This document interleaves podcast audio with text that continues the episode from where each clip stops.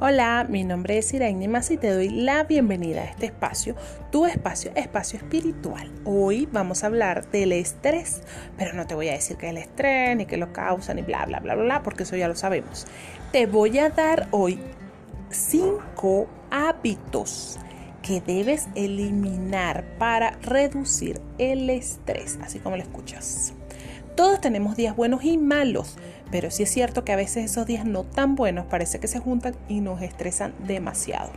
Pues hoy te voy a intentar ayudar a reducir ese estrés y te voy a contar cinco hábitos que debes evitar.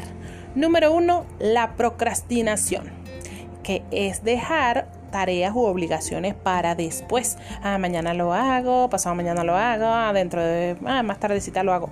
Dejar tareas para después nos estresa muchísimo.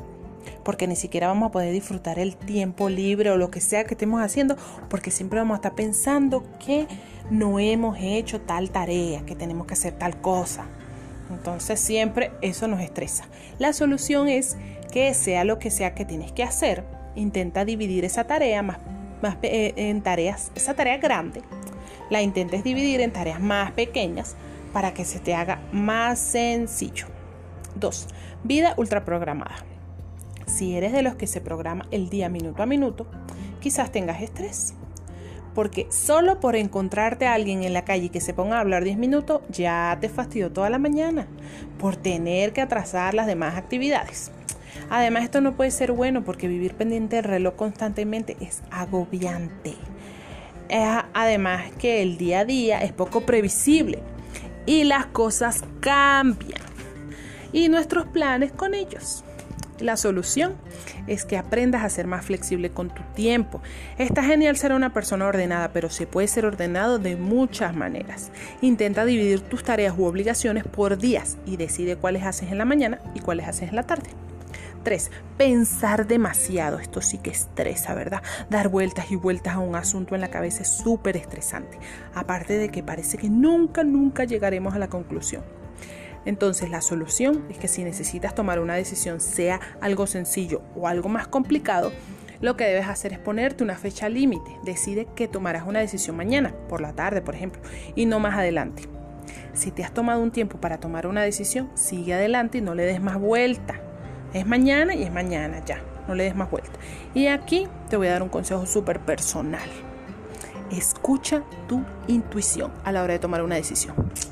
4. Arrepentirte. Esto está relacionado con el punto anterior porque muchas veces tendemos a arrepentirnos en nuestras decisiones y eso nos hace entrar en un abismo que no tiene sentido porque nos estamos preocupando por algo que ya pasó, que ya decidimos y que ya no podemos hacer más nada para cambiarlo. Entonces, la solución aquí es Piensa en tu, en tu yo del pasado, ese que tomó la decisión.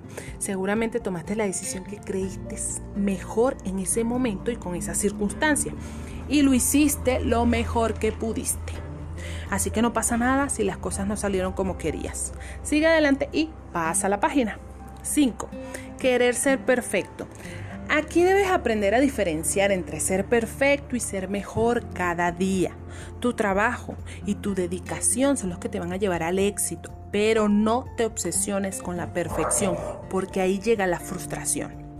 La solución es que te fijes en ese 99% de las cosas que has hecho bien, de lo que sí has logrado y esas cosas que te hacen sentir feliz. Y aprende a darle menos importancia a ese 1% de las cosas que no son tan perfectas. Es más, aprende que la imperfección es maravillosa. Deseo de corazón y de verdad espero que si tienes algunos de estos hábitos puedas eliminarlo para que dejes ese estrés atrás.